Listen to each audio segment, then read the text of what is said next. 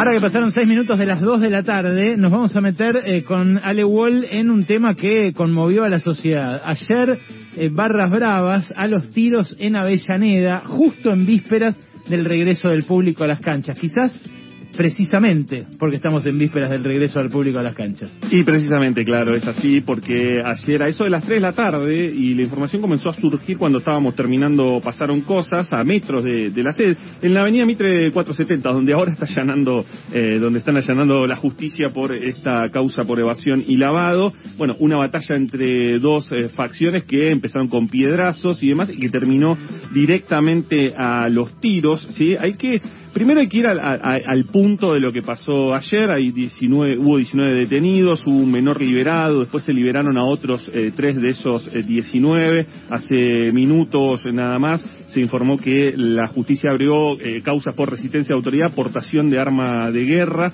y que van a seguir detenidos esos hinchas, van a ser indagados mañana jueves a las 8 de la mañana en el Pueblo Judicial bonaerense. la, cuestión, digo, de lo que pasó, ¿no? Lo micro, lo de Independiente en particular que es un club donde hay elecciones, donde eso también eh, está muy movido. Hugo Moyano va a ir, todo indica, por la reelección. Del otro lado. Es Moyano? Eh, usted, usted.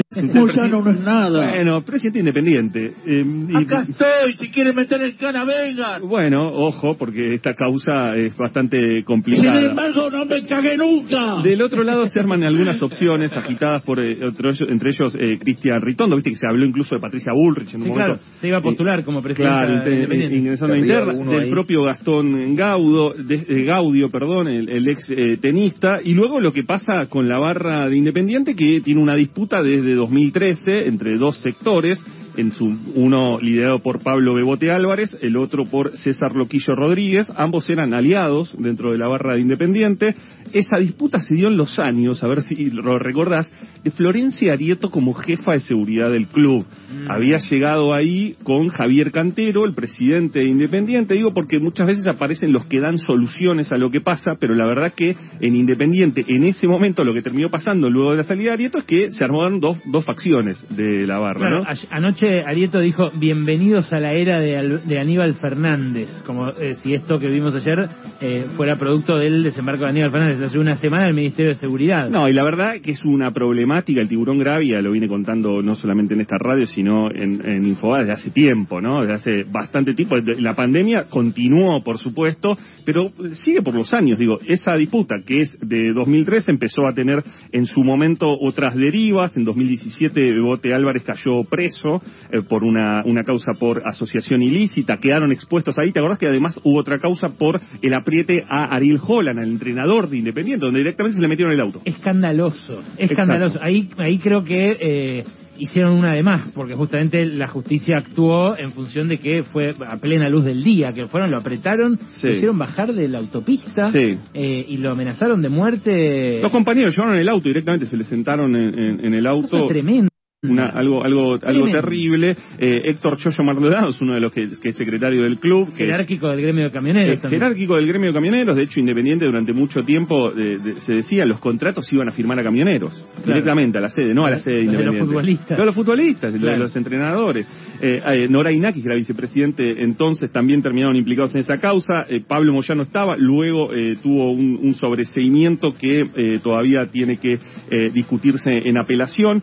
Bebote Álvarez estaba con prisión, prisión domiciliaria, terminó de un sector que le, que le respondía en su momento, terminó controlando la barra, y Loquillo Rodríguez, que armaba la contra, ¿no? Ese es el sector de lo que ayer termina derivando, porque tenían que ir a empadronarse, a reempadronarse para poder volver a la cancha, tienen que jugar con gimnasia no este fin de semana, sino el 11 de octubre, tenían que volver ahí y se agarraron a los tiros, dicen no había seguridad porque no íbamos a prever esto. Ahora, estaba claro que había un problema entre la barra independiente, porque yo les cuento, y les cuento a muchos hinchas, creo que lo saben, igual el hincha que va a la cancha lo sabe, los barras seguían yendo a la cancha.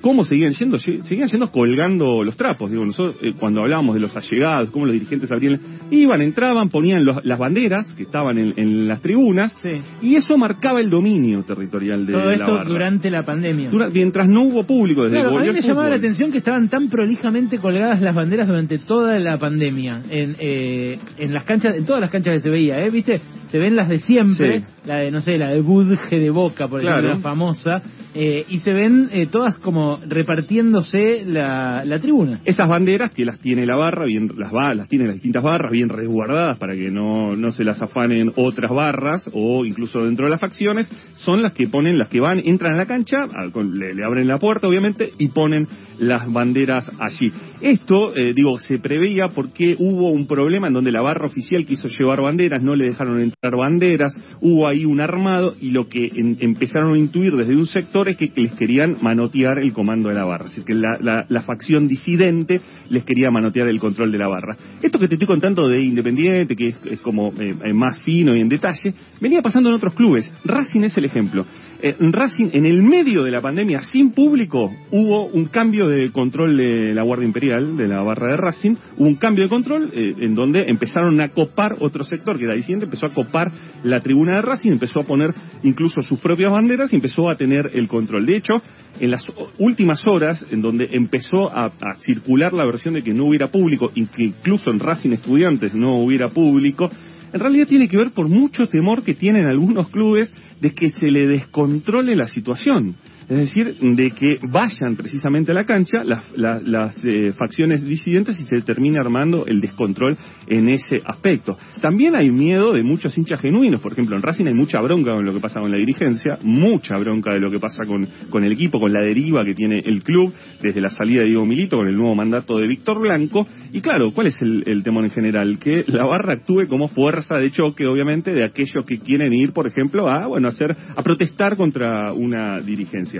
Esa problemática que se dio en medio de la pandemia, a mí me pareció muy interesante una entrevista que hoy le hacen a Javier Alonso aquí en la inmensa minoría, eh, Rey 7K y, y, Fede es secretario de Formación y Desarrollo del Ministerio de Seguridad bonaerense, porque claro, decía, hay, hay, una cuestión que, que, sucedió también en este tiempo de pandemia, que es, bueno, no había público en las canchas, no había, no estaban los negocios, trapitos, comida, no estaban los negocios que suelen alimentar claro, ¿y qué se barras, entonces? y entonces iban hacia otros negocios. Los vínculos claros de muchas barras con el narco está eh, a la vista, está expuesto en causas judiciales donde los narcos aparecen. En la, en la, ayer en la sede había un MW que era de loquillo, ¿no? De, uno de los barras. ¿Quién, tiene un BMW? ¿Con qué negocio hiciste y cómo, cómo subsististe durante este tiempo? Esa problemática de lo que sigue sucediendo expone también una cuestión que es a lo largo de los años, no solamente, porque esto es muy repetitivo y cada vez que pasa un episodio eh, de barras, de tiroteos y demás, empieza a salir esta cosa eh, que es una mezcla de indignación lógica, ¿no? Porque uno le da bronca y... Sí, no, porque uno podría pasar por esa avenida Mitre con su hijo y que le peguen un tiro. Y bueno, y, la gente que había, ¿no? Seguramente en ese lugar y que no fue, no pasó nada de, casualidad. Obviamente indigna por eso, pero claro, eh, eh, uno al buscar explicaciones puede escarbar un poquito más. Bueno, es que es que la búsqueda todo el tiempo siempre fue a lo largo de los distintos gobiernos con distintas facetas, en algunos casos este muy este con, con mucho circo, en otros casos este como más, por ejemplo, a mí eh, la verdad que la gestión que había hecho Guillermo Madero en La Nación. Guillermo Madero, un funcionario de Patricia Bullrich, ¿eh? no, tengo absolutamente nada que, ver con, ni con Patricia Bullrich ni con la deriva, pero había trabajado con Tribuna Segura y estaba trabajando bastante bien. Tribuna Segura es la, lista de prohibidos en las canchas. Prohibidos en las canchas, pero intentando también buscar una forma, porque la lógica es vos descabezás una barra y siempre tenés una barra nueva. Claro. Entonces, hay también una lógica de ocupar esos lugares. Este, recuerdo que Madero tenía la idea de, bueno, ¿quién arma la fiesta en una tribuna? Porque hay una, tiene que haber una tribuna y demás, no es solamente, bueno, que se vaya a la barra eh, y tratar de organizar, tratar de poner condiciones, poner derechos de admisión. Eso también se ha hecho, intentar impulsar una barra buena. No, bueno, pero eso se hacía con otras intenciones, aquellas eh, hinchadas unidas, ¿no? Este, Que eh, pasaron por distintos mandos, desde el kirchnerismo en su momento hasta de Narváez llegó a, utilizarla, ¿te acordás de Narváez? Eso tampoco funciona. No, eso no, no, no funciona, pero buscar maneras que no sean únicamente las, las formas policiales, judiciales, que no funcionan tampoco y que desde hace tiempo no vienen funcionando en donde solamente se, asoma y se asoma a este fenómeno, es un fenómeno terrible para el fútbol, que tiene obviamente ramificaciones y, que se sostiene también con dinero narco, con la cuestión narco, asomar ese fenómeno desde, distintos lugares, desde hace tiempo no se, no se lleva adelante. Eh, eh, uno podría decir, bueno, en la última gestión, eh, Javier Lugón es el que era el titular de la Previda en su momento, tuvo que salir del, continuó en el cargo, Lugones, por Berni, o sea, siguió desde Ritondo a Berni, Sí.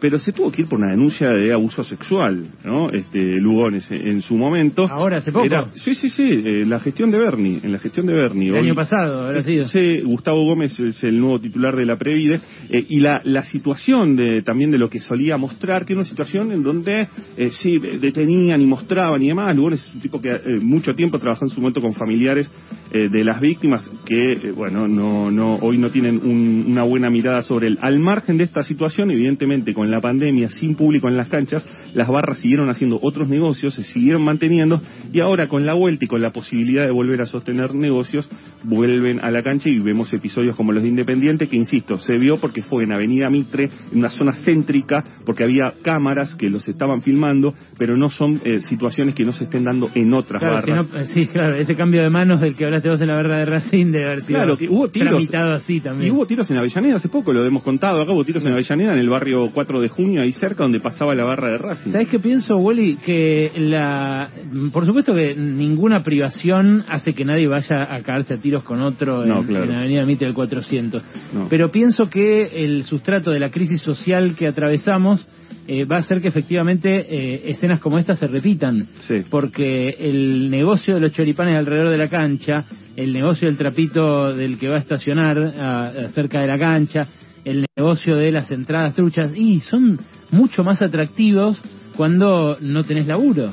Yo recién te, te contaba de Arieto eh, y también te puedo decir de, Javier Cantero. Yo tengo, la verdad, una observación de Cantero. Creo que Cantero fue un, es un tipo realmente honesto y genuino en lo que quiso hacer. Después tuvo, habrá tenido errores y un montón de situaciones, pero como presidente independiente en su momento y enfrentado con Bote Álvarez era absolutamente genuino. Y una de las cosas que le interesaba y mucho era por qué había pibes que se que, eran utilizados como soldaditos, obviamente, dentro de la barra, que se sumaban ahí y que tenía que ver mucho con la situación social. Los 90 las barras crecen también, porque había pibes que no tenían de dónde agarrarse. Claro. Y su lugar de identidad terminaban siendo eso. Entonces, cuando a veces pensamos el fenómeno de la inseguridad en el país, en la Argentina, en Latinoamérica en general, y tratamos de verlo no solamente con una mirada de eh, desde la mirada policial, represiva y demás, que hay que tenerla o que habrá que tenerla también para combatir al delito, sino también mirarla como un fenómeno social, bueno, esto sigue siendo lo mismo. Y lo que vos acabas de decir, bueno, la pandemia está agudizando otras cosas